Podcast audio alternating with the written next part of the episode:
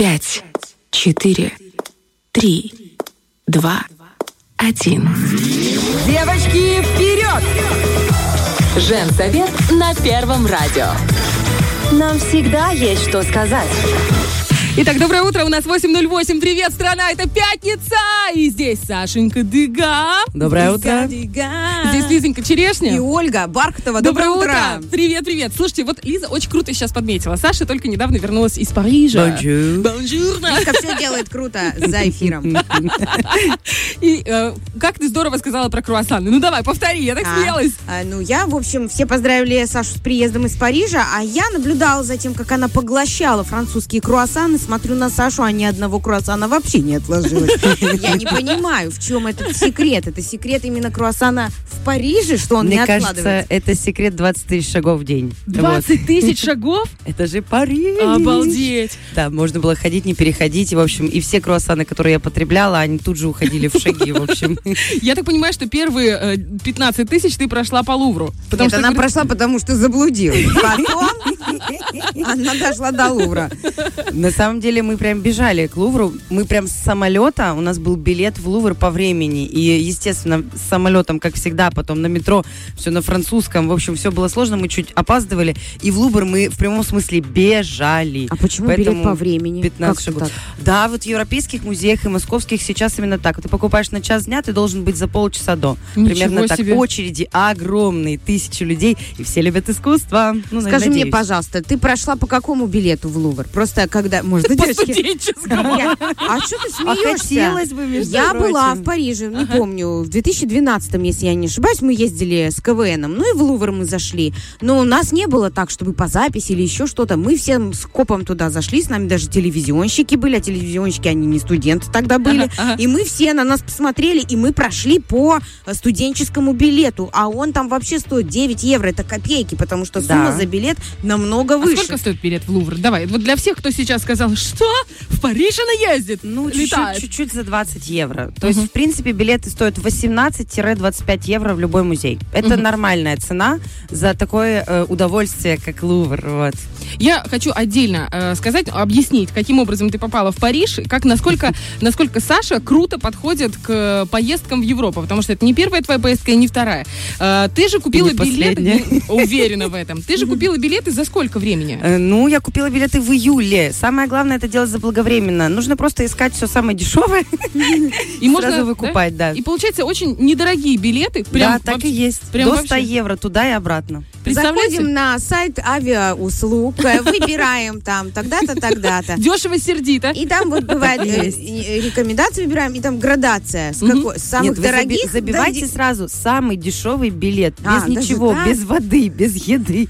И покупаете, и все. самый дешевый. ну и главное, что заблаговременно, Да, понимаешь? да, нужно заранее. И какая прекрасная телерадиокомпания ПГТРК, которая может позволить себе отпустить великолепную ведущую на несколько дней, чтобы она почувствовала вот это вот а, погружение в океан искусства. А знаешь, нужно же перезагружаться, Саш, сколько лет ты ведешь арт-территорию на Первом Приднестровском? И у нас так- год. Четыре года. да. Да, конечно, это как дозаправка, понимаешь? Однозначно. Это чартерный рейс. Так Раз, что и- скажи спасибо, что мы дали тебе эту возможность, Спасибо, Александра, вдохновиться, чтобы работать все лучше и лучше на благо нашего Ну, эфира. я так и буду. Да, я вот, знаете, слушаю вас и думаю, обе были вы в Париже, у а- об- обеих не откладываются круассаны. Я какая-то лошара, честное Тебе пора в Париж. И во Владимировке только сижу, понимаете, с утра такая думаю, про что рассказать? Ну, думаю, про то, что, наверное, э, я бы могла еще чуть-чуть поспать, но нет, мне нужно кормить там кого-то опять своих перепелок, Индюков. еще индюков. А потом, знаете, думаю, расскажу вот про что, тоже про женское. Девочки, я вчера посмотрела, начала смотреть сериал, называется «Психологиня», русский. И, ну, а там коротенькие прям серии, коротенькие. Очень классный. Я, ты смотрел? Да. Я вообще... а Я не в курсе, мне интересно. Слушай. в Париже была. У тебя круассаны не отложились. Слушайте, сериал, я прям 8 серий посмотрела. Я бы и 10 Ты не посмотрела. спала ночь? Почти. Классный женский и про семью, и Да. про детей, и про любовников, и про мужчин, и про поведение. Потрясающий, Я легкий. Да, да? Это ужасно. Я не буду спрашивать, в Я какой как, герой. бы- я как будто на себя посмотрела со стороны. Не той, которая ведет аморальный образ жизни. Явно не той. Ну, просто, знаете, ты когда смотришь, и тебе стыдно. Ты думаешь, боже, я что Ага. такая? Да ладно. А мне главная подружка. И как ты что-то рассказываю там про семейную жизнь, она такая, «Ну, посмотри посмотри, так аккуратно, аккуратно, посмотри этот себя. Тонкий намек. Смотри, да, он нормальный вообще, вообще расслабишься. А я не расслабилась. Я сидела, и мне было стыдно. Я пропускала это все через себя и думаю, а еще у меня был разговор у нас э, с Артемом Мазуром, есть рубрика «Валерьянка», и мы, получается, с психологами разговариваем. Такая реклама, знаете. Нативочка зашла. Нет, вот слушайте, это просто тот момент, когда у тебя есть возможность бесплатно поговорить э, с психологом И решить свои вопросы. и решить. Так у меня такая идет внутренняя работа последние несколько дней, мне аж плохо, и меня аж в пот бросает. Я думаю, неужели я такая коза? Скажи, а ты в. Артеме видишь э, своего мужа иногда? Нет, нет. Нет, ну я имею в виду, смотришь на него, а представляешь Диму своего, знаешь, и как будто бы с Димой Ты имеешь в виду разговариваешь. в Валерчике, потому что мы там Яна А, и Валера. Валерчик, Валерчик. Ну нет, нет, там он не такой, этот психованный. Все-таки вы эти э, ситуации придумываете. Мы придумываем, да, конечно. А в среду мы, когда начинали эфир, я сказала, говорю, господи, какое счастье, что ты не мой муж. Прибацанный. Ладно, давайте от мужиков перейдем все-таки к нашему. К нашему прекрасному Артем так не женится никогда. Зачем ты это говоришь? Его никак женить не можем вот уже 13 лет, понимаешь? Ты ему давай сейчас еще на- на- накидай туда. И, и все. Да нет, Его нет. надо в шоу «Холостяк». Там такие чики. Слушай, Хоть одна А как э, холостяк на молдавском будет? Он, Как холостяк на мо- знаете это? Фэт Фрумоз будет. вот у нас должна быть Приднестровская фэтфрумоз Слушай, как было программа. бы круто. Вот это шикарная идея. Я знаю, что нас сейчас слушают тоже ребята, наши коллеги из Первого Приднестровского. Девочки, девочки, у нас есть идеальная идея именно для утра, э, доброе утро Приднестровья. В общем, проект, шоу, как это называется? Шоу... Холостяк, так и Шоу. «Холостяк» по-приднестровски. Фэт Фрумоз. Ну и главный, конечно, герой Артем Николаевич Мазур. Конечно. Он, правда, спит, еще не знает об этом, но мы его разбудим, позвоним и Я предупредим тебя его. умоляю, накинь ему новую работу, он будет бежать, теряя, теряя тапки. Только там холостяк, он вообще при огромных деньгах, обычно А они Артём? миллион- Извините. А миллионеры Артём? туда-сюда. У нас он Я при большой харизме. Вот. Это фэтфрумоз харизм, потому что мы должны понимать сразу ус- условия выставлять. У нас будет шоу не про деньги, а про любовь. Денег не будет, Да. будет весело. Будет весело. Главное держаться. хорошие, ведущий отличный. Ой, ладно, девчонки, 8.15. У нас впереди шикарный э, разговор. Разговор, я надеюсь, э, с нашим получится, с нашим э, великолепным директором ПГТРК Игорем Семеновичем Никитенко. Он сейчас находится в Англии. Тоже, извините, в Европе. Тоже кто-то выезжает с удовольствием. Но это его мечта была Но он туда не круассаны поехал поесть. А э, болеть? В отличие от нашего да. Александра. У него миссия поболеть за наших Я еще в музее ходила, мне приписали только круассаны. Че, даже чему завидуем? Кстати, дешевле всего было есть только круассаны, поэтому, пардон, моа. Серьезно? На что заработала, то и ела. Сколько стоит круассан в Париже? Евро 30. Так же, как у нас? Как у нас, да. А мы остальное для. Франции как будто бы практически. Да. А каштаны ты пробовала? Вот Каштаны не ела, я их пробовала во Львове, еще будучи студенткой университета. Э, No, no, no. Ну, ну, ну, как это? No, нет, это невкусно. Ну все, отлегло. Отлегло. Так, друзья, не переключайтесь, скоро вернемся. Это глубоко мне не разглядеть Я к тебе тянусь, но боюсь одеть. Ты опять стоишь в круге пустоты. Сложно добежать сломанные мосты. Раскаленный день не остудит дождь. Отпущу тебя, навсегда уйдешь. Но, но пока ты ждешь, ждешь. Я хочу бежать, но куда, зачем? И помочь тебе некуда идти? Мы с тобой стоим на краю пути. Холод по спине, только не сейчас. Просто посмотри в бесконечность глаз Так ты спасаешь нас, нас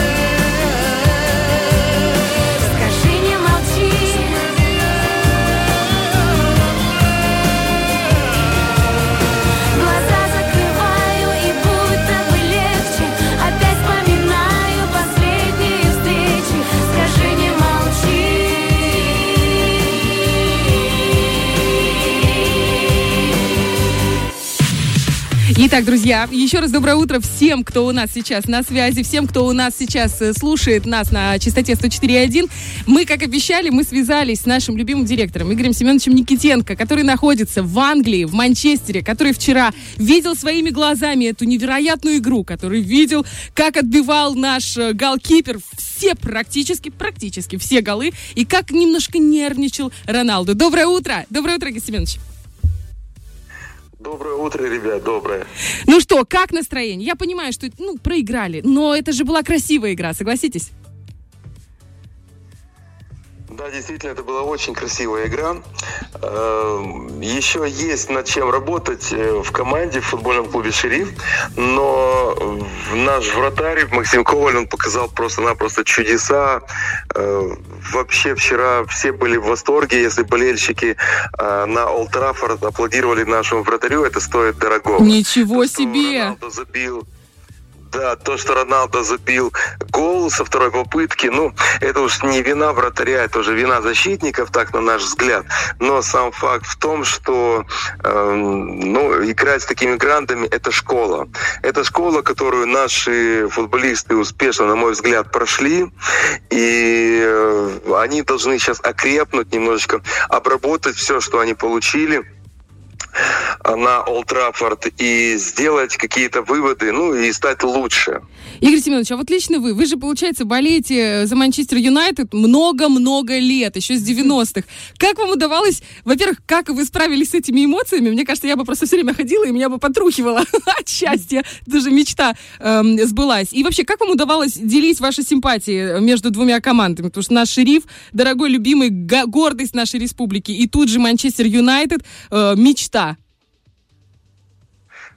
All. Я не делил абсолютно в данной игре. Я болел просто за шериф, потому что хотелось, чтобы наша команда получила хоть минимум э, одно очко за ничью для того, чтобы продолжить дальше в Лиге конференций. Ну, у нас шансы еще гипотетически остались, поэтому, когда даже Решфорд забивал, ну, я выразился так, как бы, ну, что Решфорд нехороший человек, если перевести так культурно.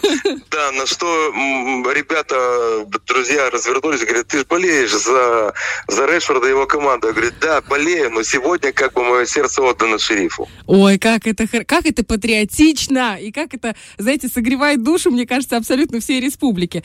Игорь Семенович, скажите, пожалуйста, вот я по поводу еще хотела спросить стадиона Олд Траффорд. Он же крутой, большой, такой топовый для европейского фу- футбола. Совпали ожидания от этого стадиона э, с реальностью? Я не могу сказать ничего плохого о стадионе Олд Траффорд. Я просто-напросто видел все это по телевизору, и как бы казалось, ну, стадион так стадион, да, театр мечты, ну, театр мечты. Но, понимаете, в Англии культура боления футбольная, она на таком высоком уровне. Если на стадион начали приходить болельщики за 3-4 часа до матча, это говорит о многом. Если приходили болельщики на игру, ну, для Англии шериф это темная лошадка. Они не знали, кто, они не знали, что, да, победитель э, Реала из Мадрида, да, команда, которая строится, да, команда, которая... Но она не такая известная, как другие клубы, которые приезжают. И более 75, ну, около, ну, может быть, полный, я не могу сказать, но где-то в пределах 75 тысяч было болельщиков на стадионе. Как они пели, как они скандировали, ты действительно окунулся в какой-то другой мир, абсолютно в другой мир, и получал какое-то, ну, неземное удовольствие, потому что земным его назвать нельзя. А, Если э, за кулисами смотреть на болельщиков, то они все э, поют на улице, подходя к стадиону. Они поют, они стоят очередями в фан-шоп. Ну, естественно, это гости, это приезжие, которые также любят э, футбольный клуб Манчестер Юнайтед и на память покупают какие-то сувениры. Да, я читал прессу, что фан-шоп на Ман Юнайтед, на Олд Траффорд, это самый дорогой фан-шоп. Но, как оказалось, что он дешевле в два раза ровно, чем все магазины с футбольной атрибутикой в городе Манчестер. Для меня это тоже было открытие. И здесь есть свои, свои Алло, алло. Алло, алло, мы вас слушаем, слушаем. Мы просто так внимательно слушаем, мы аж замерли, дыхание задержали. У меня- У меня просто-напросто какой-то какой-то бипер прозвучал э, в телефоне. Я так понял, что что-то сорвалось. но, Нет, нет, нет, все есть. Мы на связи. Вот, скажу, скажу так, что если продолжить эту тему, э, Англия это вообще страна футбольных болельщиков. Англия это, ну, где, родился этот ви- вид спорта, но они за столько лет, это имеется болельщики, это имеется в виду организаторы всех этих турниров футбольных, они настолько смогли его довести до автоматизма, вот эти турниры все, что э, люди получают действительно удовольствие. Действительно театр мечты. Ты приходишь в театр, да, тебе аплодируют, к сожалению, в конце э, действа. Здесь аплодируют практически постоянно. Здесь на каждый момент удачный, неудачный. Практически все встают, весь стадион, можете себе представить, 70 с чем-то тысяч мгновенно встает за одну секунду, но это зрелище просто для футбольных гурманов.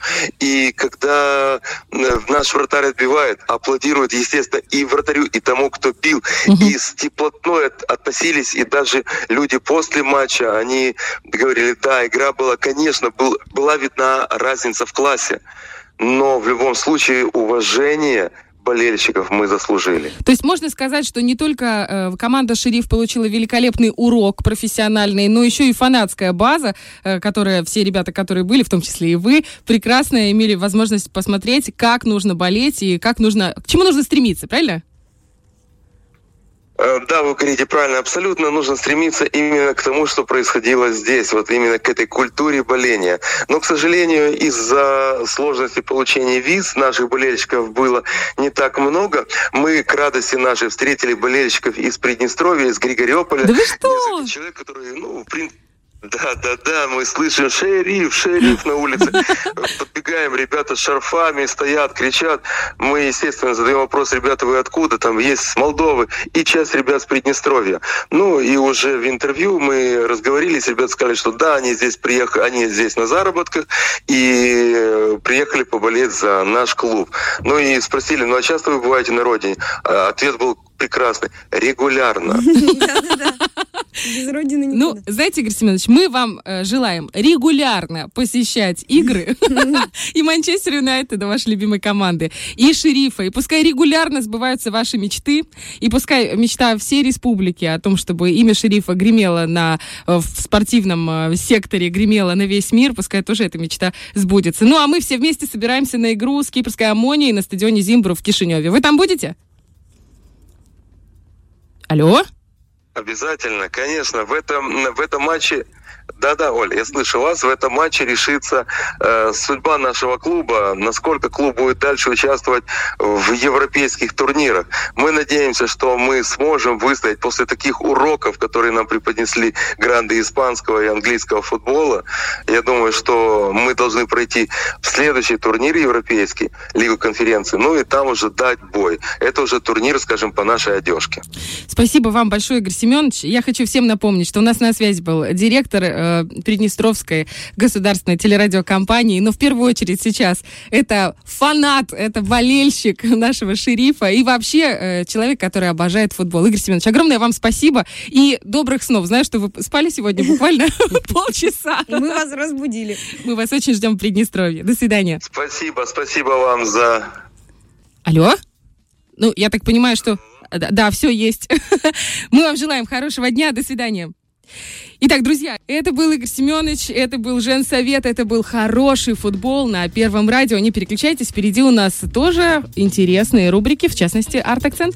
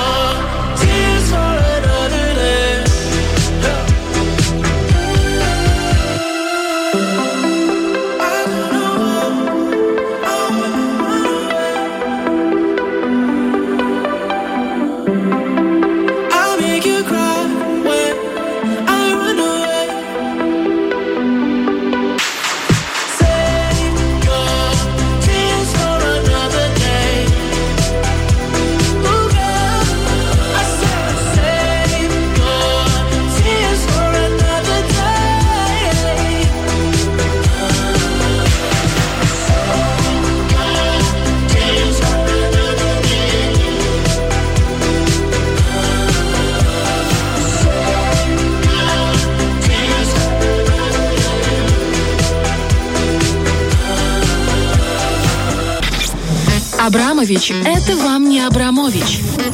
Музы, художницы, артистки. Все о женском в искусстве. Арт-акцент. Просвещайся. Итак, мы продолжаем. Мы Да. продолжаем. Это женсовет, и это арт-акцент погружение в искусство от человека, который оттуда только-только Выгрузился. Выгрузился и прогрузился с утра в пятницу. На Много 100%. чего Да, да, да. привезла Александра. Много чего из сувениров. На самом деле у меня была только ручная кладь, поэтому я на самом деле купила только две книги, и это самое главное. На французском? На русском и на английском. Вок. И Вок тоже. Ну, это не книга, это журнал. Вок французский привезла, потому что это просто кайф и удовольствие эстетическое. И одну книгу из Лувра на английском, и одну о Борсе на русском. Вот сейчас, знаешь, на тебя бы обиделась вот эта, которая э, из э, «Дьявол носит Прада». Помнишь, они, «Ну, мы книгу несем. Что такое книга? Да, пардон, муа. Но Вок действительно прекрасен, французский в том числе. Итак. Вот. У нас сегодня такая тема. Естественно, я э, какое-то время буду брать, извините меня, темы из парижского своего Мы тебя путешествия. Мы прощаем не в сразу. Обиде вообще. Нормально, да, подходит? Ни капли зависти. И не устали мы ни разу. Вообще, да?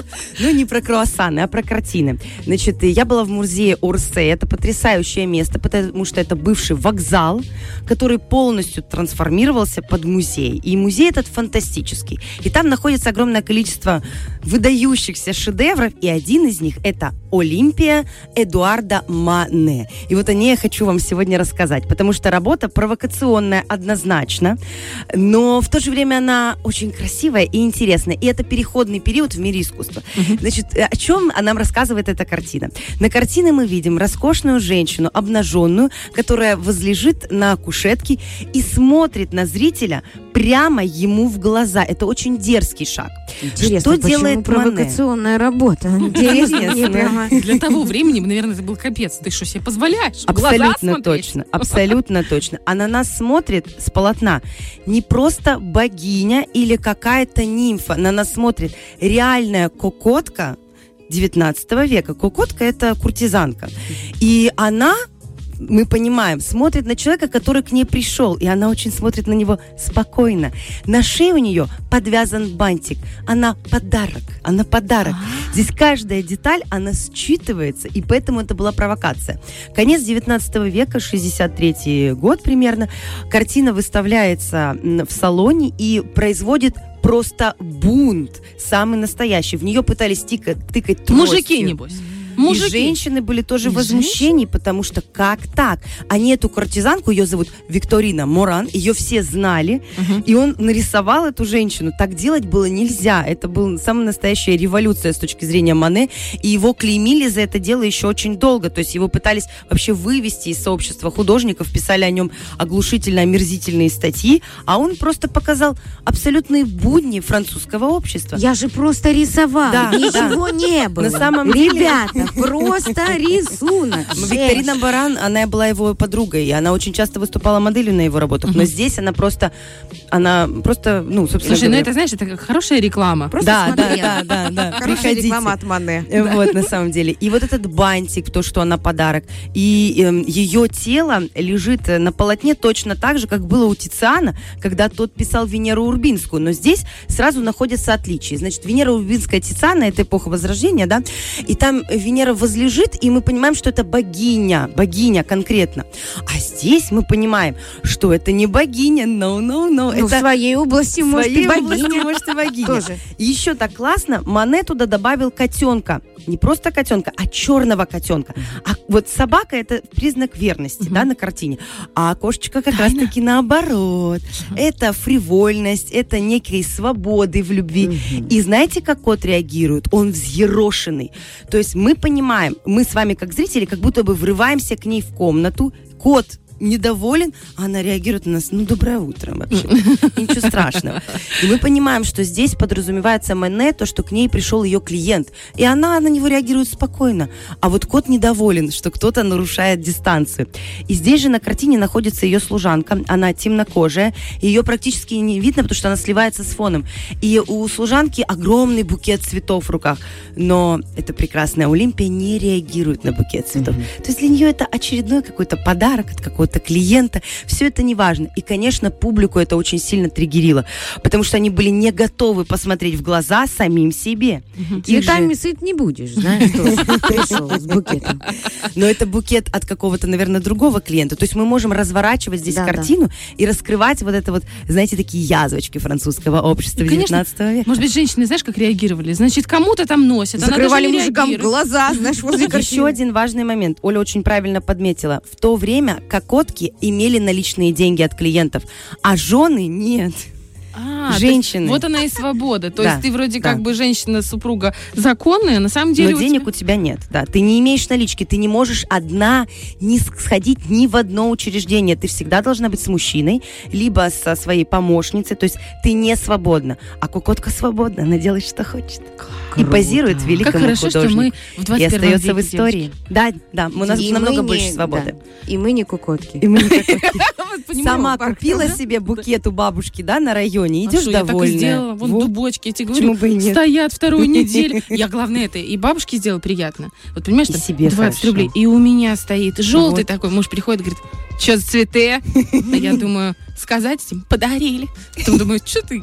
Говорю, купила Купила. себе. Он раз и ушел. Вот. Почему бы и нет? Мы, знаете, такие свободные мадамы, можем себе и цветы позволить. А в те времена только, только так, только так. Как ну, в общем, как шедевры, эту девочку шедевры. звали? Как ту девочку еще раз звали? Викторина Муран, но она Мгм. в образе у нас с вами Викторина была Муран.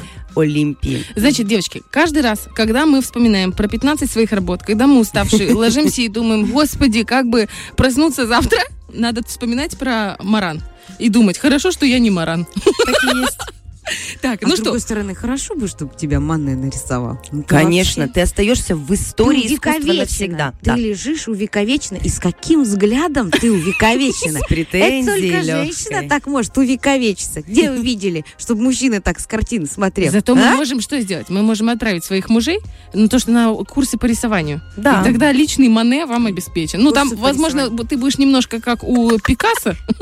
Почти похоже на графин а, Бархтова. Да, Главное, да, чтобы не хуже. В мо- В в моде абстракция. Погнали. У нас 8.42 и абстракции из вен на ножках на наших. Ой, как я перевела, Ох, да? какая тема. То есть, а, природа может еще нарисовать узоры на наших ногах, друзья. Вот, Они это хотят А это все верикос. Верикос. Cost. Кстати, и цвет очень похож на модный в этом сезоне. Друзья, у нас впереди доктор Факт. Мы будем говорить о варикозе. light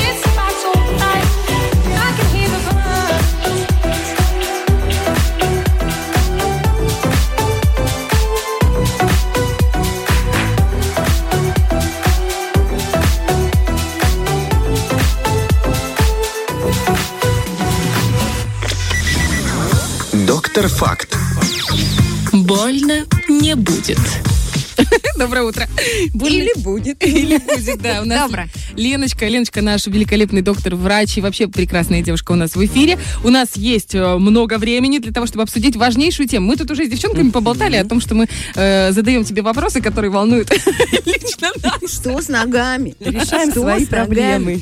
Мы проанонсировали уже, что мы говорим про варикоз. Варикоз это такая, мне кажется, болезнь э, у очень многих, мно- очень многих волнующая, причем она на разных стадиях у разных э, людей. Давай начнем вообще, что это такое? А, Сегодня тема посвящена действительно заболеванию вен, которое не бывает без внешних проявлений. не имеет профилактики. Это то заболевание, с которым нужно сразу идти к сосудистому хирургу без анализов, а, минуя терапевта. Грустное начало, я вам хочу сказать. Да, печальная Сразу прям. к хирургу. Она всегда так начинает, как в русских народных сказках, знаешь, все плохо, плохо, плохо, потом бам! Ну, а что хорошо, диагноз вы можете поставить самостоятельно. Для этого нужно пристально осмотреть свои ноги. Если там мы видим а, звездочки, сеточки, паучков, это расширение кожных вен. И это опасно, как вы думаете? Ну, думаю, что это некрасиво как минимум. А, ну, как максимум, наверняка опасно, потому что есть сосудистый хирург, значит, есть у меня с сосудами связано одно тромбы. Нет, Мгм, это оно? мгм, Не оно? мгм. Значит, вот как раз сеточки а, это массовый феномен, практически безвредные. Мгм. Это не э, проявление заболевания внутренних органов, и это не стадия варикоза. Мгм. Это косметическая проблема. Ага. Бороться с ней или не бороться, решать вам. Если вы все-таки решили избавиться от сеточек, тогда это инвазивная процедура. Это не уколы, не мази, не капельницы, не физиопроцедуры, не массажи. Это инвазивная процедура по типу, ну, или лазер, или э, склеротерапия. Как любая инвазивная процедура. Вот эти такие странные слова, Страшные слова. инвазивный, склера. Я только склероз мне сразу. Ну, вот так вот, что прям грубо, хирургическая, такая микрохирургия. Нас порежут, но да? как эм, лазером. вещество, да, либо лазером, есть разные техники. Но я к чему? Что эта инвазивная процедура, она как, ну, как любая процедура имеет, может иметь побочные эффекты осложнения, не опасные для здоровья. Например, это возникновение рубчиков или нарушение пигментации или появление новых сеточек. Это предугадать невозможно, это индивидуальная реакция вашего организма. Есть Но были это- фиолетовые, стали белые, грубо говоря, Э, да? Могут. Пигментация. Да, да, Прекрасно. пигментация. А могут, э, может и не быть. Опять-таки, это у каждого по-разному. А чего возникают вот эти вот паучки? А вот паучки Это возрастное? Что это? Вот такое? смотрите, есть некоторые факторы, которые могут привести, э, но они, опять-таки, в науке не особо доказаны. Это что? Это вот при опросе это наследственность. Обычно говорят, да, вот у меня у родителей а, было. Или это изменение гормонального фона, например, беременность, а, климакс, а, или это работа, которая связана с положением стоя а, или сидя, а, или это курение. Другие факторы, например, Курение да, и курение. варикоз? Да, да, может быть. Но опять-таки это не доказано. Это вот просто при опросе массово людей об этом говорят. Если вот портрет создавать Мгм. пациента, вот он вот такой, который я вам э, описала. А, другие факторы – спорт с отягощением, ношение вредной обуви, те самые каблуки, а, эпиляция горячим воском, Боже, горячие, эпиляция? а, а, горячие нынче в тренде будут. В общем, девочки, максимально натурель. Как вот из пещеры мы выходили когда-то миллионы лет назад. теплый пол. Вот э, эти факторы... теплый пол? Сейчас, сейчас. вот эти факторы не доказаны. А, Всё, они совершенно на заболевания вен не влияют, поэтому можно ходить на каблуках высоких, если вам комфортно и ваш а, опорно-двигательный аппарат это нормально переносит. Заболевание вен это не вызовет. Дальше. Осматриваем ноги дальше. Сеточек нет. Но есть расширенные, например, да, а, Вены. вены. Они Да, должны они- вы- вы- вы- вы- выпукаться, извилистые, Выпукать. Я тебе покажу Да. потом. По, по типу узлов, а, либо шишек. Это расширение подкожных вен. И как вы думаете, это проблема? Это да. У меня проблема. Есть такая одна шишка. У меня тоже маленькая, но уже шишка. Саша? У меня пока нет, но я уже волнуюсь. Я поделюсь с тобой своей шишкой. Да, Это спасибо. это проблема, которая а, может вызывать неприятные ощущения, так называемые венозные симптомы, чувство жжения, боли, отеки в ногах. Также действительно варикоз может приводить к тромбообразованию а, и может вызывать хроническую венозную недостаточность вплоть до язв. Поэтому варикоз нужно лечить. Варикоз не должен созреть. Вот вы увидели, сразу обратились а, к сосудистому хирургу или флебологу. Далее назначаются препараты. Если у вас выражены фен- а, венозные симптомы, больше вас это беспокоит, да, назначается обычно что? Это венотоники, то есть сосудистые препараты, это мази и на- ношение а, компрессионного трикотажа. Мгм. Если же все-таки вас больше э, интересуют эти узлы, да, и вот вы в плане э, опасаетесь в плане здоровья, здесь, конечно, чем раньше э, вы удалите э, эти узлы, тем лучше. Чем лучше? Э, вы сохраните остальные здоровые поверхностные вены, раз, и операция будет менее травматична. То есть, если это ранний варикоз, это, ну, 30 минут это максимум. Если уже о позднем варикозе, это, конечно, больше ну, двух часов больно? операция. Э, Сейчас достаточно это быстро протекает, это как у стоматолога. Вот сравнивают, э, бываете на приеме у К стоматолога? сожалению, да. Да, да. И вот примерно э, такие же ощущения. И восстановление особо, э, особо не требует. Что еще нужно сказать про ношение трикотажа компрессионного? Если длительные авиаперелеты, переезды, если вы профессиональный водитель или действительно работа связана с сидячим образом жизни, тогда может быть полезно ношение как раз компрессионного э, трикотажа, например, гольфы легкой степени компрессии. Но трикотаж должен иметь, это не, ну, не нужно заказывать там сайта, нужно, э, трикотаж должен иметь международный сертификат. Это важно. Есть такой, в интернете можно забить, найти международный компрессионный клуб. И там четко критерии, какой трикотаж. Не на. Алиэкспрессе там да, какие-то непонятные колготки 40 ден. А именно профессиональные э, такие Лен, чулки. слушай, я вот, э, у меня просто э, проблема, потому что у меня по семье от мамы перешло, и вот, вот наследственная, да, получается. И из-за того, что работа связана с ношением каблуков и долгим хождением, ноги болят, и вот это вот, Вот. все. Купила себе, знаешь, это, как это называется, такие сапоги, которые выше колен. Батфорд это называется. Да нет.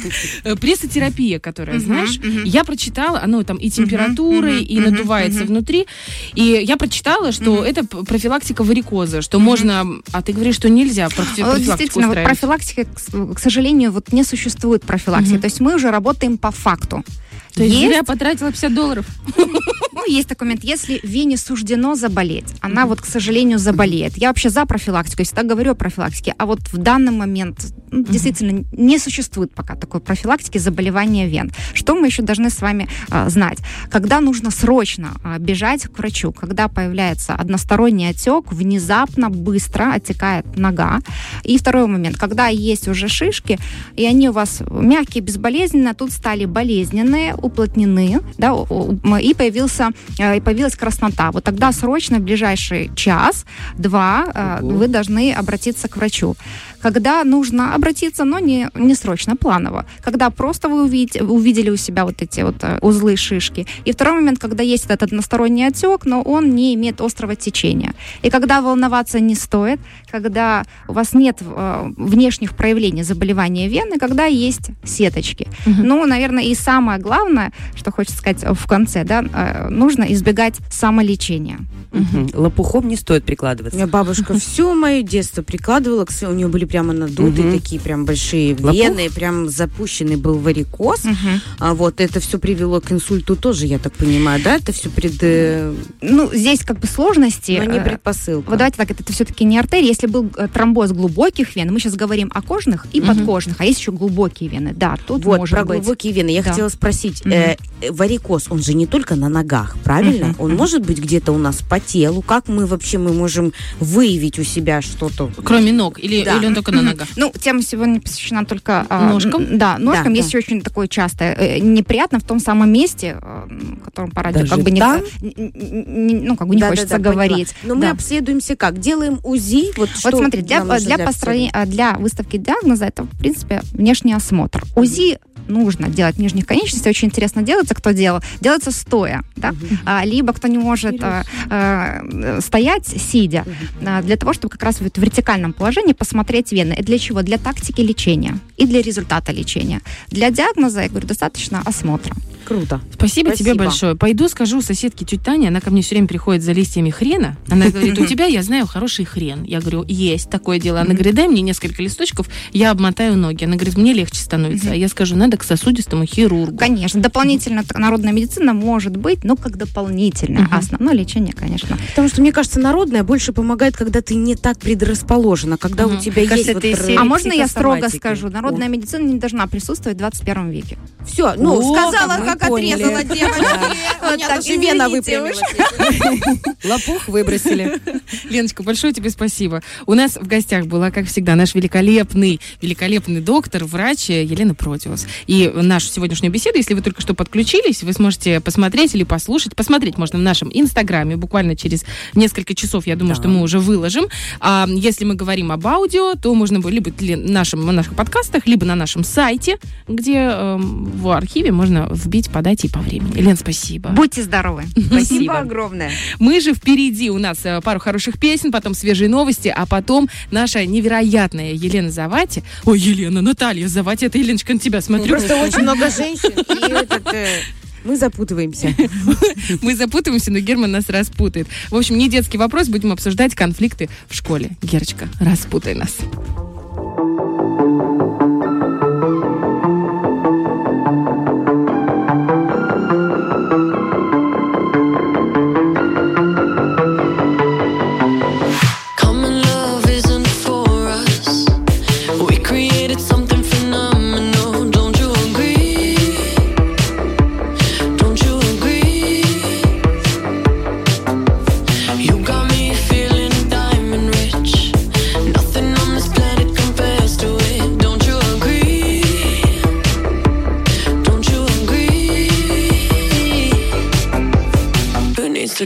Sleep when I got you next to me?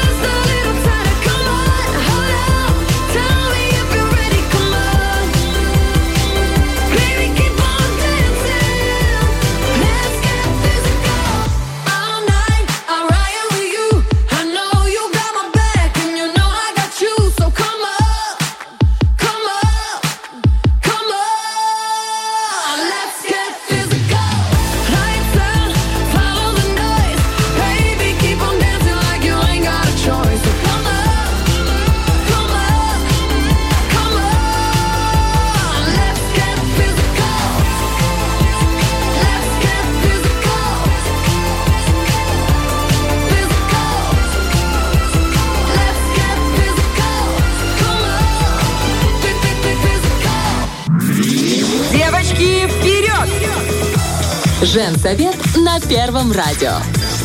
Нам всегда есть что сказать. Так, девочки, хочу с вами поделиться прекрасной новостью Приднестровской, очень важной, мне кажется, для всех нас. Огромной фирме Интерцентр Люкс исполняется 30 лет. Это серьезное событие, на самом деле, очень большое, крупное. Они занимаются не только швейным производством, но также и аграрным. Собственно говоря, сегодня они будут во Дворце Республики отмечать свой юбилей большим масштабным мероприятием. Слушай, а это мероприятие... Во-первых, мы все поздравляем. От души, да. Интерцентр Люкс – это э, магазин, где наш э, Влад Поляков купил себе куртку, носит и с удовольствием. Лучшие люди страны рекламы одеваются. просто можно не придумать. Зимнюю, зимнюю. А э, демисезонную Денис Романов купил. Ну, серьезно, потому что у них там классные есть распродажи периодически, пух натуральный. И пацаны пошли такие, блин, так классно. Там И- просто классно э, покупать. Мне еще интересно было как-то по виду деятельности Мгм. приходилось быть на производстве, как они шьют, как все Ага. сложено, как, как, все как? прямо э, хорошо, четко. Да, там там действительно серьезный. э, пух, там действительно качественно, очень все вручную, штудируется каждая кнопочка, каждая строчечка, все. Вот казалось бы, висит изделие, говорят, оно бракованное. Я вообще не скажу, что оно бракованное. Ну, Потому что они работают на весь мир. Смотрите, у них Италия э, покупает, Чехия, Португалия. То есть они действительно работают очень глобально и за 30 лет сформировали вот это имя, бренд свой. И, собственно говоря, это жутко приятно. И я сегодня на этом мероприятии работаю и хочу вам сказать очень классную вещь. В этом году, они же всегда делают показы на своих мероприятиях, и в этом году показах участвуют, знаете кто? Кто? Швеи. Да Те ладно? самые женщины, которые делают эту прекрасную продукцию. Вот они Сердце будут выходить фабрики. на подиум, прям подиум построен во дворце, и транслировать то, что они делают своими руками. Мне кажется, это безмерно круто, и в зале будут сидеть их коллеги, аплодировать им. В общем, такое комьюнити, атмосфера будет нереальная, я уверена. Обалдеть. Слушай, вот это интересно. Это... Ну, еще раз, мы хотим поздравить. А я, знаете, сейчас вспомнила интересную штуку, прочитала буквально на днях. Оказывается, в Москве, э, я сейчас тоже вот про швейное дело, э, было долгое время ателье, где-то оно появилось в 30-е годы прошлого века, и э, в народе она называлась «Смерть мужьям». Боже, Серьезно, серьезно. Там причем было э, продолжение, типа смерть э, мужьям, а, тюрьма любовникам. Смерть мужьям, тюрьма любовникам. Почему? Потому что... Что ли? Не-не-не, там, короче, очень это все было дорого. Просто хана как дорого. А, Тогда была большая проблема купить какую-то одежду, ну, такую особенную, фельдеперсовую. Ну, и, собственно, там были лучшие швеи, там были лучшие модели, лучшие ткани. И, соответственно, э, чтобы купить что-то там, вплоть до какого-то платочка или еще, там порой тратили реально всю зарплату. Ну и женщины... Теперь понятно, там- почему смерть.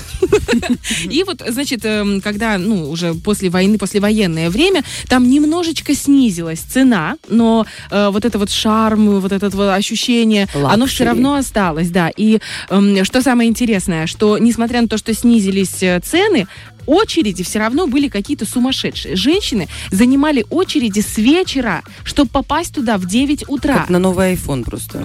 Типа того, ты идешь не просто купить себе штаны, да, брюки или пиджак, блейзер какой Ты идешь купить в магазине, где смерть Нет, да. нет, нет, это не магазин, это швейный, Именно это вот ателье, ателье, ателье. И там, э, ну, э, многие же приезжали с разных уголков Советского Союза в Москву, и э, как вот этот слушок о том, что здесь хорошо шьют, он как бы прошелся. И даже женщины, они занимались вечера, а потом бегали э, погреться чуть-чуть к знакомым, и потом обратно возвращались. О, Опять боже. погреться и обратно возвращались. Вы Это прям сарафанное радио, а потом ты идешь за сарафаном. Подождите, там же наверняка было все в единственном экземпляре, правильно? Ну, я думаю, что были какие-то модели, знаешь, и ты можешь по этим моделям шить. Ну, вот, допустим, мне нравится примерно это, примерно это, и добавляя какие-то свои нюансы. Ну и качественные ткани были, конечно. Можно вставочку про Париж? Просто Давай, две давай, секунды давай, про давай, давай. очереди. Конечно, Саш. Заходим мы в галерею Лафайет. Это прекрасный такой торговый центр, дорогой. Естественно, проходя мимо Шинели Баленсиаги, мы стремились на крышу посмотреть панорамный вид. Но, друзья мои, очереди у Шинель, Луи Виттон и так далее огромные. И знаете, кто стоит в очереди? Кто? Ни одной русской женщины. Одни азиаты. Серьезно? Они теперь самые богатые люди в мире, и и теперь бренды реально целенаправленно работают вот на эту аудиторию, потому что они самые, э, ну, собственно говоря, э, стресса и финансово устойчивые. Вот так Потому вот. что Раньше что? Потому русские что девочки стояли, а теперь Закрытая всё. Как. Шанель пишется Да. на китайском?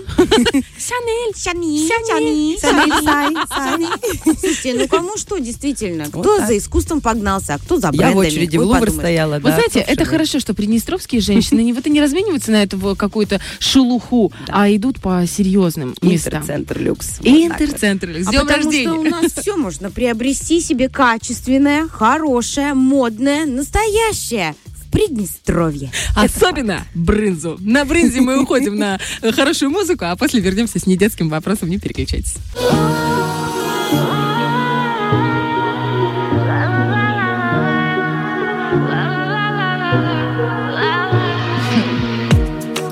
Как тебе мой бывший парень, бывшая подруга Да, свету мое сердце камень. Но ты же видела, какая вьюга В голове крутится, как сплин. Он вчера звонил, мне опять звонил. Блин, как же я красиво страдала Но если что, то знаю, я ему сказала Нам больше делать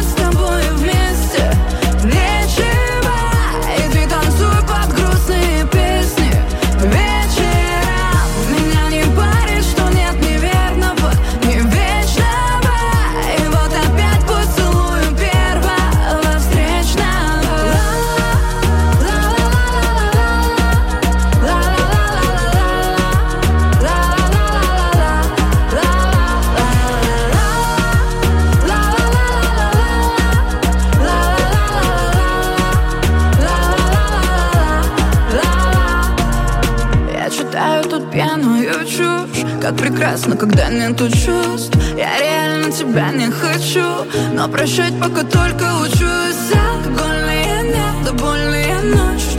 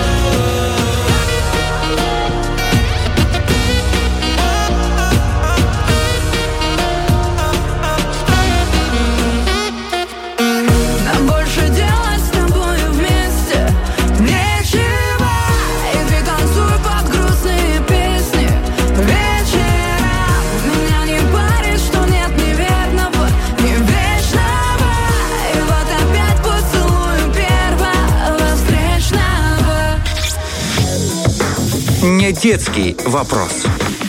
Итак, ой, у нас вот такие, слушайте, во-первых, у нас очень вкусные темы, но от вкусного нужно переходить к актуальному, тем более актуальные темы, которые эм, вы э, нам задаете через вопросы, через окошечко, которое мы публикуем в нашем инстаграме, а инстаграм очень простой. Э, Женсовет на первом. Женсовет на первом вбиваете и сразу, сразу же вступаете, э, подписывайтесь на нашу страничку, потому что там абсолютно все выкладывается, все, что есть И в очень эфире. многогранная страница. Согласна. Давайте подчеркнем, раз уж мы заговорили о себе с Да. хорошими, с хорошими намерениями, э, вот, давайте подчеркнем, что там у нас есть все, от готовки э, до психологических вопросов, доктор, все, что Медицинских, хочешь, да. медицина, все-все-все. Киносоветы. Ольга делится, чем кур покры. В общем, Как там жили без этой информации вообще? Максим, можно учебник писать, мы напишем его потом.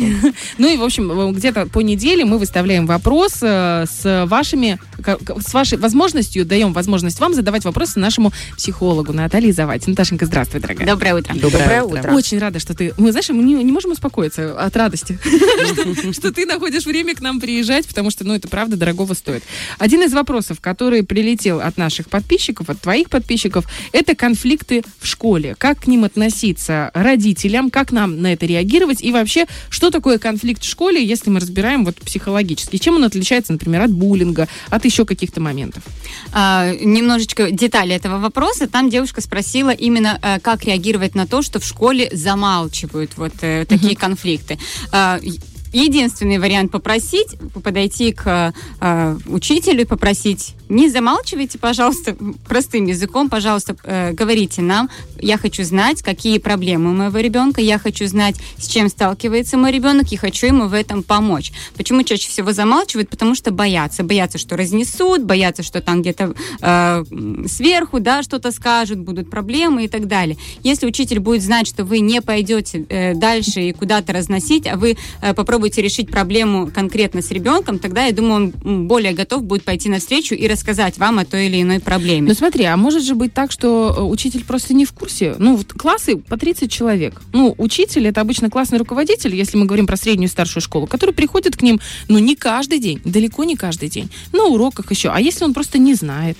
Если не знает, то тогда уже действительно ориентироваться на ребенка и замечать по нему, по его состоянию. Скорее всего, если у ребенка конфликты в школе, вы заметите, что он возвращается оттуда в немного удрученном состоянии, он, может, не очень хочет туда идти, у него изменилось отношение э, к учебе, может, к какому-то конкретному предмету, да, если там э, несколько классов, из какого-то другого класса кто-то его там задирает и так далее. То есть обратите внимание именно на состояние ребенка. То есть если ребенок э, весел и э, рад, что он Счастлив, туда да. ходит, да, то э, все А замечательно. есть дети, которые радуются школе? Есть, есть. как Мама, я минимум общению, может не самой учебе, но как минимум общению со сверстником, да, они э, этому радуются.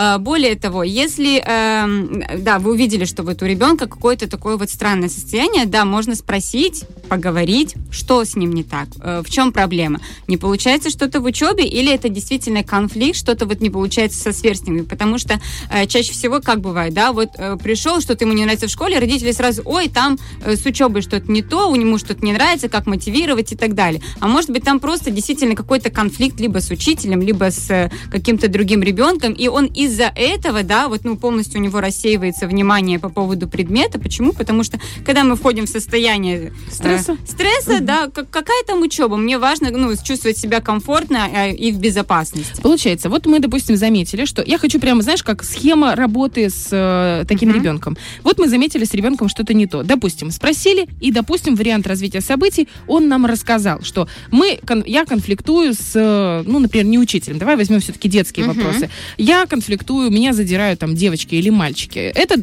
представим, что это переходный возраст. В принципе, средняя старшая школа это всегда плюс-минус переход- переходный возраст. Задирают, э, где-то грубят, где-то хамят, где-то перебрасывают. Что Ну, делать? В первую очередь спросить, э, ну, ты выбрала один вариант конфликта, да, а лучше спросить у ребенка, то есть как именно происходит этот конфликт, то есть на, на какой почве, на какой теме, то есть из-за чего. А, спросить, э, как вы выходите, как вы ищете выход из этого конфликта, то есть это какая-то стычка, там у мальчиков может быть драка, да, и э, если это не самый адекватный вариант решения конфликта, да, спросить, почему он доходит до такого. То есть, может, человек, ну, ребенок, да, он может не может себя отстоять, может, он не знает как, может, он не может найти подход к другому ребенку, да, э, спросить. Э, нуж- нужно узнать, почему доходит именно до этого варианта. И дальше спросить, а как ты думаешь, может ли быть какой-то другой вариант решения конфликта? Поговорить с ним об этом и э, узнать, может, он видит другой вариант, но у него не получается, и помочь. Может, там вообще не с кем разговаривать, и тогда, может, стоит поговорить с той стороной, да, то есть искать через ребенка, но самое главное, не прийти к нему, не говорить, делай вот так, вот так, вот так, вот так, а задать ему вопрос, чтобы он сам пришел к этому решению. В этот момент вы учите ребенка стал- э, справляться с проблемами и с, э, именно в обществе. Э, Не только вот сейчас в школе, да, с конкретным этим ребенком. Он возьмет этот навык, если у него получится, если вы ему поможете, он возьмет его в будущее. И в, в будущем он придет в университет, он придет на работу, и он будет знать, как ему максимально бесконфликтно а, решать проблемы с теми или иными людьми. А конфликты, они бывают везде, и люди разные. Я хотела задать вопрос по поводу, могут ли родители уже переступать вот эту грань разговора с ребенком и начинать звонить маме того, допустим, ребенка. Потому что у нас у каждого есть родительские Конечно. чаты, где все это обсуждается. И порой тяжело решить э, вопрос конфликта только со своим ребенком, потому что там вступают родители, разные люди, разные, понятное дело. То есть, когда мы можем понять, что все-таки пора, Пора. защитить, потому что, как ни крути, в нас, в родителях, есть эта тема э, защитить своего ребенка, потому что мы не знаем, не владеем, э, что там за родители, откуда такое поведение у мальчика, а до чего оно может довести, допустим. Ну, опять же, да, защита, во-первых, защите рознь, и зависит все от возраста. Вот. То есть, если он малыш, то да, мы защищаем прям полноценно. Если это человек уже взрослый, то а, мы не лезем его в жизнь. Он вам вообще спасибо вряд ли, ну, редко какой ребенок скажет спасибо за то, что мама пришла, накле- наклевала там на всех, да, а потом ему еще прилетело за это, потому что, ой, это ябеда, корябеда, как сейчас говорят, не знаю, до современной Нет, молодежи. лучше не произносить это. Вот. Э, Если говорить про защиту, кстати, в одних из книгах и в том же, э, в тех же э, психологических каких-то рубриках э, слышала вариант не говорить с мамой, а говорить с ребенком. То есть под, прийти в школу, подойти к ребенку, который задирает, поговорить спокойно, спросить, а почему ты так делаешь? Потому что мама, ну что сделает мама? Мама тоже может, да, там накричать, не делай так или пропустить мимо ушей. Редко какая мама тоже поговорит, а почему ты делаешь вот так с этим ребенком? А если мы подходим э, к этому э, дитю, как говорится, то мы можем понять, для чего он это делает, и немножечко, возможно, даже достучаться до него, чтобы понять, из каких э, эмоций, из каких там, вот, может, его э, обидели, может, действительно ребенок чем-то вас же тоже обидел, да, потому что в то же тоже вопросе, ваш тоже не золотой. Может, и он обидел, просто он не говорит. Часто дети, вот, ну, я хороший, меня обидели. Мгм. То есть тоже Надо разобраться, разобраться в ситуации разобраться обязательно. в ситуации. И иногда бывает, да, вот этот разговор конкретно с подростком э, не, не с повышенным тоном, не с криком, не с позиции, вот я пришла такая взрослая, тебя учить, как надо жить. А с позиции вот немножко опуститься на более равную, чтобы попробовать понять. Когда ребенок чувствует, что его хотят понять, у него даже вот у самого такого э, э, с понтами, да, вот я такой крутой, даже у такого ребенка немножко глазки расширятся, ушки откроются, и он э, м, Будет готов переключится, послушать а, маму. да, а, а- а вот так тоже бывает, то есть могут слышать, то есть, вероятно, его, возможно, где-то вообще не слышит, если он именно агрессию или какую-то такую вот... э, эм, Заменяет, да, Да, все это заменяет внимание вот таким поведением. выливает, Да. скажем так. Это ж как? Это ж по, по иерархии идет. То есть сверху немножечко, и этот ребенок на более слабых тоже как-то выливает, если мы говорим э, уже про какое-то там задирание, да. Но, а, опять же, э, тоже стоит у своего ребенка спросить, насколько часто это повторяется. Одно дело, если это один раз, два, там вот какие нерегулярно. Но если это изо дня в день, одни и те же дети э, переходят конкретно уже на травлю, Э, я не уверена, что можно говорить о том, что можно научить ребенка с этим справляться, потому что травля оставляет травмы, психологические Да, травмы, которые э, потом очень сильно могут влиять его на будущую жизнь, ну, в негативном смысле. И э, чаще всего, когда ребенок сталкивается с травлей, если э, родитель об этом узнает, а очень важно узнать об этом вовремя, поэтому, пожалуйста, обращайте внимание на то, э, как приходят, в каком состоянии приходят э, дети э, ваши со школы. Если вы это э, увидите вовремя, то вы можете помочь ребенку, как минимум, переведите его в другую школу. И чаще всего это именно единственный выбор, если на той стороне а, не услышат. А, ну, чаще всего, если это уже травля, да, то есть если это не какой-то маленький конфликт. С травлей, то есть подходить к тому ребенку, но это будет, скорее всего, бессмысленно, потому что он выбрал это как а, принцип жизни, понятно, из своих психологических каких-то моментов, тоже не самых хороших. Но мы не психологи, да, все, чтобы решать э, проблемы другого ребенка, мы не можем ему в таком плане помочь. Но мы можем помочь своему и огородить его. Вот это та защита, которую можно дать в тот момент. У меня вопрос еще по поводу налаживания доверия. То есть все, что может нам рассказать ребенок, это, конечно, на доверительной основе. Это в идеальном случае, когда он нам доверяет все. Если это подростковый амбициозный возраст, они ходят э, вместе, у них э, абсолютно не в приоритетах родитель. Но я родитель, например, вот лично я, я переживаю. У моего ребенка еще нет соци- социальных сетей, где обычно решаются все э, животрепещущие вопросы. Будет ли честно с моей стороны знать пароль, э, читать его почту, наблюдать за ним э, с позиции какого-то непонятного друга, Марина Ноготочки 85.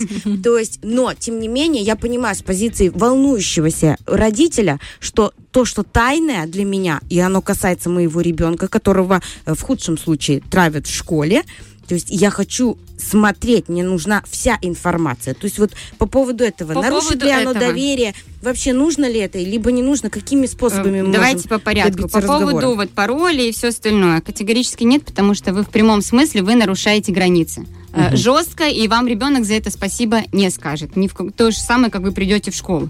А, По поводу э, доверия, да, вот мама волнуется, маме важно знать все. Доверие выстраивается э, не, э, не волшебным Тотальным образом. контролем, Это- и тем более не тотальным контролем. Доверие, оно начинается с двух лет, то есть вы э, вы начинаете выстраивать отношения с ребенком постепенно. И э, если вы не обманываете ребенка, да, в том числе не говорите, а там не будет больно, когда мы пойдем на укольчик. И вы скажете, да, будет больно, но я буду рядом. Ребенок услышит вас. И заорет Меня не просто чуточку раньше, чем он Не заорал бы.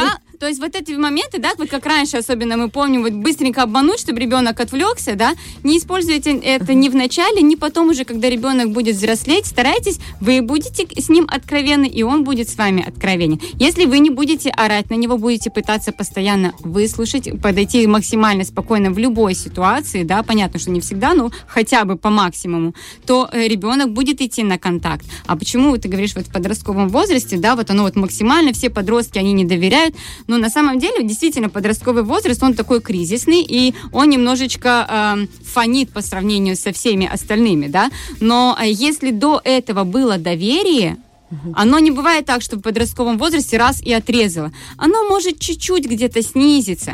А когда бомбит, значит, ну, это доверие немножечко было потеряно и раньше. Я И- могу просто, если позволишь, я могу привести свой, э, свою ситуацию в пример.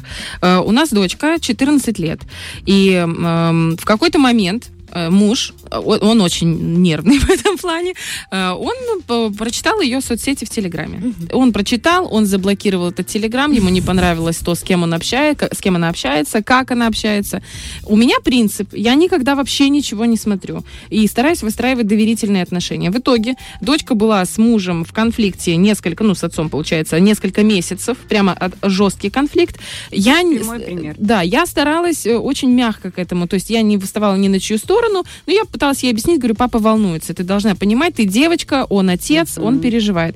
В итоге сейчас Маша, э, дочка, она знает, что она может мне дать телефон, я не буду, и даже зная пароль, я не буду, э, она уже несколько раз меня, видать, проверяла, потому, вот, что я не смотрю, я не Доверяет. читаю. И она приходит, доверяет. И в то же самое время у нее конфликты в школе, это новая школа, она не очень сильный человек, то есть она не боевая такая, она очень нежный такой цветочек. У нее начинаются конфликты с девочками, и э, когда она приходит ко мне и что-то рассказывает, э, я стараюсь, ну, то есть я радуюсь, что она мне хотя бы доверяет. Потому что у меня в школе, у меня было очень жесткие конфликты, мне даже пришлось в 10 классе перейти. То есть это был именно, это была травля. Это была травля очень жесткая. И э, я благодарна маме, что она выцепила этот момент и перевела меня Поняла. когда. Но я тебе хочу сказать, что мне очень помогло это в жизни. То есть я прям бойцом стала. Я такое выдержала, что я сейчас, ну, вообще, мне мало что меня страшит. Ну, это снаружи, а внутри все равно немножечко другое. Ну, наверное, да. Я хочу сказать, что, наверное, нужно подытожить, да, потому что у нас уже время. Э, нужно смотреть на ребенка, нужно смотреть на склад твоего ребенка, насколько он сильный и слабенький, как он Старайтесь просто чувствовать своего ребенка и понять, э, как ему лучше, потому что одному действительно нужно отстоять себя, а другого нужно защитить, потому что даже если там неполноценная травля, а ваш ребенок, как вот ты говоришь, как вот такой вот маленький цветочек, если один раз э, подходим, не получается с одним ребенком, с другим, с третьим, ну попробуйте перевести, а вдруг в другой коллективе, в другом коллективе будет лучше, да? А, опять же, можно и по- помочь с точки зрения психолога, пойти с ребенком к психологу, поработать над уверенностью в себе, потому что, ну, все равно вот эти моменты, они все-таки формируются. И можно помочь э, в этом плане стать чуть более увереннее, чуть более э, защитить, э, уметь защищать свои границы. И не Поэтому- перекладывать ответственность на учителей. В первую Потому очередь. что мы, как раз мы родители. Спасибо тебе большое. Спасибо тебе большое, Наташ. Наташенька. Интересуемся жизнью детей, и порой мне кажется, что не всегда, когда в дневнике все пятерки, Это все так и главное. отлично Да. в жизни, да. То есть э, ну, тут важно, конечно, психоэмоциональное э, здоровье наших деток, и больше все-таки и пример э, самому подавать и проводить времени с семьей, потому что вот кажется, да, что это настолько банально, но это так придает уверенности ребенку, когда он знает, что у него есть тыл, и что есть люди, которые, несмотря ни на что, его поддержат, и он не боится, идет вперед, и всего добивается. Только успехов желаем, желаем вашим деткам. И нашим тоже. И нашим Наташа, большое тоже, да. спасибо. Это был практикующий психолог Наталья Завати. Обращайтесь э, к Наташе за консультациями в Инстаграме. Просто вбиваете Наталья Завати и вуаля, директ всегда открыт. Спасибо тебе большое. Ждем в следующую пятницу обязательно. До свидания.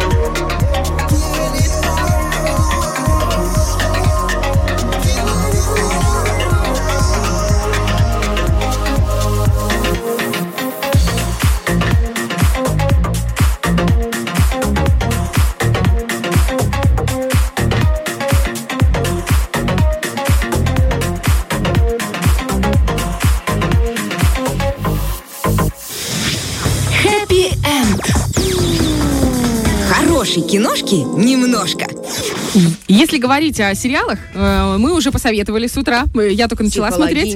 Психологини. Лизуня уже отсмотрела, Саша даже не слышала. Поэтому, девочки, «Психологини» шикарный русский, самый интересный сериал, который по- понравится, мне кажется. И он, главное, не пустышка. Там есть, ну, знаете, посмотреть на себя, на других. Мне кажется, его в России так не рекламировали, как мы его сегодня прорекламировали. Я уверена, есть еще что-то поинтереснее психологии, и для этого есть человек, который в этом разбирается. У нас Екатерина. Привет, Катюш. Доброе, доброе утро. У нас Катюша Ницше в эфире. Эм, Вот честно, давай по- по-честному скажу. Тебя как Ницше или как э, по Первому. Приднестровскому э, обозначать? Я скажу честно, что люди, которых я знаю там последние 5-6 лет, даже не знают мою настоящую фамилию, поэтому как назовете на самом деле? Ну, можно Гончарук, можно называть Ницше, как вам удобно. Главное, я что тут Катюша. Главное, что Катюша пришла с киносоветом. Итак, А вы начали говорить про психологини. Я Да. тоже вам хочу посоветовать свежий сериал, на который я абсолютно случайно наткнулась. Мне он так понравился. Актуальный такой, скажем так, для некоторого возраста и для девушек. Называется «Ева рожай». Ну, то есть... Ева э, рожай? Да. Хватит э, реализоваться в жизни, хватит вот этой вот карьеры всего. Ева рожай. А, снимается там Елена Подкаминская. а, Которая из Очень, да? очень так хорошо поставлен сериал а, в виде танца, в виде мюзикла, чего-то такого. Ну, в общем, очень интересно и очень актуальна такая, особенно для меня, могу сказать честно. будет потом приднестровский ремейк Катя рожать? А, Не знаю, посмотрим. Если, если я отучусь, наверное, у Квентина Тарантино, то я, наверное, поставлю что-то поинтереснее в виде хоррора. Я уже вижу заставку к этому сериалу. Все сидят, всем за 60, за столом с этими советскими рюмочками из хрусталя, просто смотрят на тебя все, на тебя. И, ну Это- что, Катя рожай. когда? И Катя. футбольный мяч такой катится, знаете, с головой, с глазами Рональда. Катя, Под- под такую Интересная ассоциация, очень, Александр. очень хоррорную музыку, вот так Мгм. Обычно Из в тумана. фильме ужасов. Немножко Хичкока Так, добавим. ну что, Но перейдем к нашему фильму, который я сегодня буду советовать. Э, Я думаю, что очень многие уже посмотрели, потому что он нашумел в мире, он нашумел и у нас здесь, в Приднестровье. Фильм называется «Три тысячи лет желаний». Ух ты, я первый раз Восторг, слышу даже такое. восторг. Три Это тысячи да. лет желаний. Это Ну. абсолютный восторг. А, вот смотрите, мы привыкли по сказкам, что джинны должны исполнять наши желания, да, вот джин появляется и говорит, ну, давай, загадывай, чего ты хочешь, твои три самых сокровенных желания. Но а, режиссер Джордж Миллер, он пошел дальше, и он решил задать в фильме вопрос, а чего же хочет сам джин? Мгм. Ну, то есть, вот оно, существо сказочное, фантастическое, которое живет в своей бутылке и ждет э, желания, когда его освободят, да, из этой бутылки. И чего же он на самом деле хочет? Вот, вот, вот такая вот э, одна из линий прослеживается в этой Очень картине. А, играют знаменитейшие актеры Тильда Красавец. Суинтон, а, которая, мне кажется, была уже в разных Еще ипостасях. раз, можно фамилию как? Тильда Суинтон. А, Это она. Светлая, Это светлая. она. Расскажите, да. где она играла? А, Она играла... Доктор а, Стрэндж? эм, Шкаф этот, как принц, его? принц Нарнии, как, Как? Нарния, Нарния. Ну, про Нарнию. вот Хроники. Нарнии. Норни. Она играла вот эту королеву. Потрясающая. А, Лысая, которая... да. Лысая, которая- э, она там, это она в Докторе Стрэнджа лысая. Да. Она, она, Она очень- бывает она интересная, разная. она, не такая, как... очень, да. И а, Джина играет Идрис Эльба. Невозможный А, красавец просто. Замечательный актер. Одна из таких, наверное, ролей это Балкан... о, балканский, говорю, балканский. Ам, Какая Я интересная. забыла. А мне Я нравится, знаешь, забыла какой фильм. фильм? Э, С Ид- Идрис Эльба и э, Кейт Уинслет, где они оказались в снегах. Вот это обалденный да, фильм тоже да, классный. Да, вот, вот как пример, чтобы понять, а, о каком актере идет речь. Но я думаю, что его даже представлять не надо. В общем, в чем суть? А, есть прекрасная дама, зовут ее Алитея. Она изучает нарратологию. Что же такое нарратология? Это не просто ам, как литература, да, а это сама суть истории, то есть из чего состоит история, а, какая у нее предыстория, на чем она строится. В общем, вот это наука нарратология. А, Алитея прилетает в Стамбул на конференцию. А, ее товарищ, который там живет, все организовал, он ее ведет в местную лавку на Гран-базар. И там она из всего достояния Гран-базара выбирает самую невзрачную, кривую вазочку и говорит, вот, хочу ее. Он говорит, да выбери что-то другое. Ну вот, смотри, сколько тут богатств. Нет, хочу ее. Как в традиционной сказке про Аладдина. Один. Да. Да-да-да-да. Вот она забирает эту лампу домой, ну, к себе в отель. а утром встает и каким-то абсолютно магическим образом трет эту вазу. это и режиссура. оттуда, оттуда появляется, кто же появляется? Да. Эльжин. Причем а, я сразу так по спойлеру, он появляется в огроменном просто размере и в не совсем типичном виде. Мы же привыкли, что джины, они Синие. такие в тюрбанах, И таких, хвостик у него а, да, из воздуха. а, и хвостик. А тут он более такой очеловеченный, а, практически, наполовину, скажем Да. так.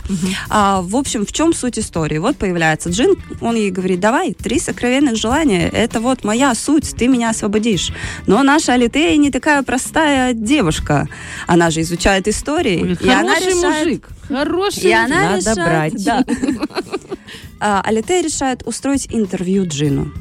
Вот, собственно, из-за этого и называется фильм «Три тысячи лет желаний», потому что три тысячи лет этот джин был в заточении и, естественно, накопил разные-разные-разные истории. Но суть, скорее всего, этого фильма, я думаю, Саша со мной согласится, не, не в сказке, не в джине Абсолютно, и не да. в желаниях. Суть в том, что встретились два абсолютно разных существа, ну, то есть человек и джин, которые настолько похожи своим вот этим одиночеством, которые Хотят вот... любви все. Да, спустя вот это вот все время, там Джин три тысячи лет, да, Алитея чуть меньше, но они тянулись друг к другу, и, возможно, вот это вот самый-самый-самый эпичный момент, когда они встречаются, и вот судьба прям решила, все, ребята, это ваше. Скажи, пожалуйста, с детьми можно смотреть этот фильм? А Ну, я- там есть несколько сцен, Да, честно. есть, Понятно. есть сцены, да, такие 18 То есть плюс, они поэтому совсем я, я не учеловечили советую. Джина, Не-не-не, не с Джином были связаны эти сцены. А, Фактически. Я думала, фактически. прям сделали из Ну, него. это очень красивая история, друзья. Очень правда. красивая, причем она эм, расследует, да, показывает нам разные исторические моменты нашей истории, то есть знаменитые, да, исторические личности. Э, основана она, кстати, на сказках. Сказку тоже, если кто-то хочет, можно почитать. Э, Сказка называется «Джин из соловьиного глаза» в оригинале. Это одна из пяти историй книги, которая вот как раз и называется «Три тысячи лет желаний». А, так что можно прочитать, можно посмотреть, но я очень советую посмотреть, потому что это невероятно красиво. Это такая эстетичная картинка. Можно сказать, что это один из самых эстетичных э, в плане э, кадров э, фильм, э, наверное, нашего вот 21 Я века. поддерживаю. Это правда так. Потому что, ну, то есть невозможно оторвать глаз от экрана, а при этом есть своя драматургия и есть, конечно же, ради чего мы сегодня собрались, свой хэппи-энд. Ну, там Да. не, с- ну, не скучный он. Ну, вот он красивый, понятно. Он То есть я просто не- услышала Ну, это тебе не. Марвел, Лизочка, конечно. Нет, я просто услышала интервью. Я, кстати, не то чтобы прямо... Марвел нормальная история, не будем сегодня о нем спорить. А, Просто разное кино. Здесь я услышала интервью, э, два одиночества, любовь, э, тра-ля-ля. То есть они не затянули. Красота. То есть, ну, бывает так, Дюна, классный смысл, вообще супер. Да просто невозможно было, просто- его смотреть. Невозможно было смотреть. Хотя, если честно, под настроение. Я вот один раз еле-еле, а второй раз с мужем. Ну, я была заложником ситуации. Я не хотела смотреть, но я почему-то вот появилось такое вот настроение, и ты его смотришь, ты действительно кайфуешь от того, в принципе, как режиссером была снята эта картина. Здесь вот это интервью, то есть, ну вот у меня не возникло энтузиазма. Э, Мне важно сейчас выяснить момент. Это не затянутая тема, это не ля-ля-ля вот это А, будет вести. если ты говоришь, есть там экшен, там а, экшен на экшене, скажем так. Потому что истории этот джин за свои 3000 лет собрал а, просто фантастические, с разными героями, с разными ситуациями. Вот это он все рассказывает, причем некоторые рассказывают так нехотя, его приходится допытывать. Но Ну, только там не спойлери, действительно пожалуйста. история на Всё, истории, и история догоняет. Супер, То есть это круто. картинки меняются. А, в Дюне, да, сейчас где-то один Дэнни Вильнев э, икает и думает, ах ты ж, Лиза, я так Нет, я старался». наоборот вернула, э, ну, я подчеркнула, что под настроение фильм бывает. Да, то есть да. не затянуто, но красиво. Но они, не- они очень разножанровые. То есть тут фэнтези, такое динамичное фэнтези, и даже можно сравнить в чем-то с Марвел, есть интрига, даже с есть, Стрэнджем. есть да. интрига, есть история, Да. есть насыщенность все-таки, разные герои. Есть это даже это концовка, супер, да, это которая просто В общем, дарит хорошее три настроение. тысячи лет желаний. Три тысячи лет Это желаний. стоящее кино. Это то, что нужно посмотреть сегодня в пятницу. И Катюша советует. Спасибо М, как да. большое. Ну что, друзья, мы с вами вами не прощаемся. У нас еще 9.50, 10 минут э, до, конца эфира, и у Лизы есть шикарная история, которую мы готовы Аппетитная, послушать. назовем это. Через пару минут вернемся.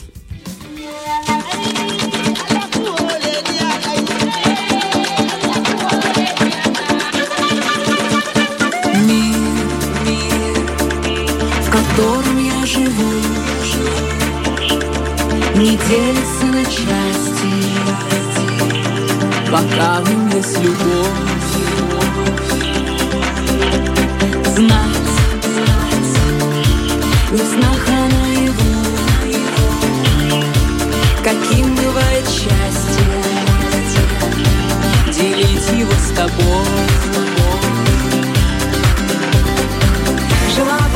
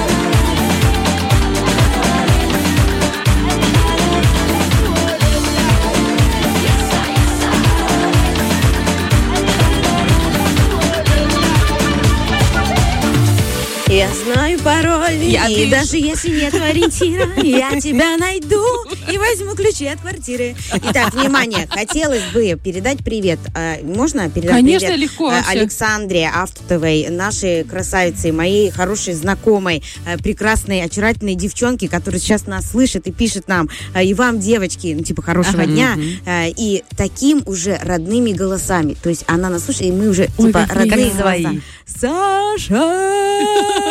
Привет! Э, В общем, всем огромное спасибо, что вы действительно с нами. Э, С нами по-настоящему хорошо, полезно и жизненно. Жизненно, дев- девчонки, хочу рассказать историю про то, как я избаловала своего ребенка. Все ему покупаю просто так. Ухожу на работу, он только скривит лицо, я ему сразу два киндера обещаю, понимаешь? И не потому, что э, он скривил лицо, потому что я знаю, что если бабушка увидит, что он расстроен, ну, лицо скривлю я, мне его скривят, знаешь, ну такое. В общем, это такая история, она как бумерангом проходит красной линии по нашей семье, вот. И тут я прихожу в детский сад, а его действительно похвалили. Ну, то есть при, при мне, э, э, при нем, точнее, воспитатель сказал, да, потрясающе себя вел, все хорошо. Я на него смотрю, знаешь, а он такой, типа... Мама, давай. И я говорю, и ты получаешь, ты мне, я говорю, Левка, ты себя хорошо вел, и ты за это получаешь еду. И, знаешь, и такой взгляд на меня он бросил. Ну, не то, что он такой прямо, я думал что-то другое. Ну, то есть пошли вот эти вот... Э, Да, мамско-детско-рыночные отношения. Все, но я шантажом не занимаюсь, и он вроде тоже пока не это самое. Знаешь, как вот это вот, Ага. сделаешь это, я тебе конфету. Ага. Купи это, я тебе куплю это. Нет, такого нет. Просто все покупается вот просто, Просто так, так, тебе, на тебе. Это куча, это Офигеть. тонна игрушек, это всего. И тут, ты понимаешь, вот возник такой интересный момент. А я думал что-то другое. Я говорю, да, э, что ты не хочешь есть? Нет. Я говорю, ну через полчаса захочешь есть. Ну, что ты? э, подарок, знаешь, а Он такой, нет, знаешь, все, нет. Но я посмотрела, э, реакция была классная. З- Мне она очень понравилась, потому что, во-первых, ребенок во мне уверен. Я это почувствовала сразу. Ага. То есть он, он воспринимает мои шутки юмора. Ну, не совсем они, иногда шуточки за 200. Вы понимаете, и радиослушатели в курсе, да, за эти шуточки. Вот. Но мне, вот я кайфанула от того, что есть взаимопонимание, есть он тонко, тонко меня чувствует, и потом мне этим самым, понимаешь, и, и выдает. Вот видишь, Это круто. очень круто, здорово. Мамин Поэтому подходите к ребенку вот с таким, хотя звучало со стороны, ну, мама на меня смотрит, и ты получаешь еду. Как будто до этого бедного ребенка не Конечно, кормили. самый несчастный на свете. Он же в шерифе именно на кассе становится настолько грустным, что он просто грустный, недолюбленный человек, который живет чуть ли не в один на один метр на балконе с картошкой Главное, рядом. главное, чтобы наши сыновья не познакомились, потому что мой даже не подозревает, что есть такие райские условия. Он, если мама устала, а вы еще и не помыли полы, ну, там где-нибудь на кухне, я, он такой, мам, я хочу кушать. Я говорю, это твои проблемы. Ну, и он идет и что-то там себе мутит. Классная Пошел, тема. Выпил яйцо, пошел, сделал там, разогрел что-то. Еще, ну, не, ну они домашние, их можно Это пить, знаешь. здорово! Да, и они, знаешь, это так круто. Я могу, то есть я иногда, я не практикую это прям часто, ну там, ну раз в неделю у меня такое бывает. Я могу прийти и сказать, «А, вы меня выбесили, я готовить не буду, вы поняли? И главное, что все, даже муж у меня такой, нет, ну хорошо, все, Все умеют готовить, да? Слушай, да, как все умеют готовить, да. Тоже своего рода методика. Я смотрела одну программу, где избалованного ребенка очень такого прям, ну, который уже перебор. Зашквар, да. Зашквар полный. Неуважение родить. То есть здесь мы говорим о мелочах, бывает это все в критичной форме. Его отправляют вот в такие условия, где многодетная семья, э, где не, не то, что сложно, не в этом Узнать деле. жизнь. Дело не в том, что узнать дело, наоборот, там слаженная работа команды, там все друг за друга. То есть многодетная семья это большой труд, это большая душа, Это система. огромная дружба и система. Это ну потрясающий уклад именно в семьях, где многодетная. Это такая дружба, такая командная, понимаешь, у тебя работа, ощущения. А когда ты один, тебе все зацеловали, любить мамину кладочку. А как же кот? А ты, а ты такой- Извини меня, как это один? Саша, не трогай эту больную, больную, блохастую тему, понимаешь? Потому что я зашла в зоомагазин, и мне знакомая говорит, вам для кого? Я говорю, а я уже не знаю, кто это. Я не знаю, кто это, это что это за животное такое. Оно Зверюга. ничего не делает, понимаешь? При этом пушистое. Ну, мурчит же. Ну, мурчит. Девочки, я вчера зашла в зоомагазин, я купила э, к- корма, я говорю, мне, пожалуйста, недорогой. 20 тонн. Они, ну, 100 рублей. 100 рублей Да. э, я купила там, я даже, ну, там чуть больше килограмма. У меня просто челюсть отвалилась. Я говорю, добрый вечер, что за цены? А этот еще наполнитель древесный. Там вообще Да, это сумасшедший. отдельная И история. главное, Боже его ты не найдешь. Так она мне такая, я вам так тихо скажу. Я вам отсыплю бревна. Больше. Больше не? Мгм. А я уже такая думаю, куплю гранулятор, куплю вот эту стружку, я буду сама, Сама. гранулировать это. Я потом думаю, господи, что за женщина? Ты все Сделаю. умеешь. Сделаю бизнес на корме. Я точно так же. У нас э, магазин Гарант и через дорогу зоомагазин. Я беру корм себе. Корм себе.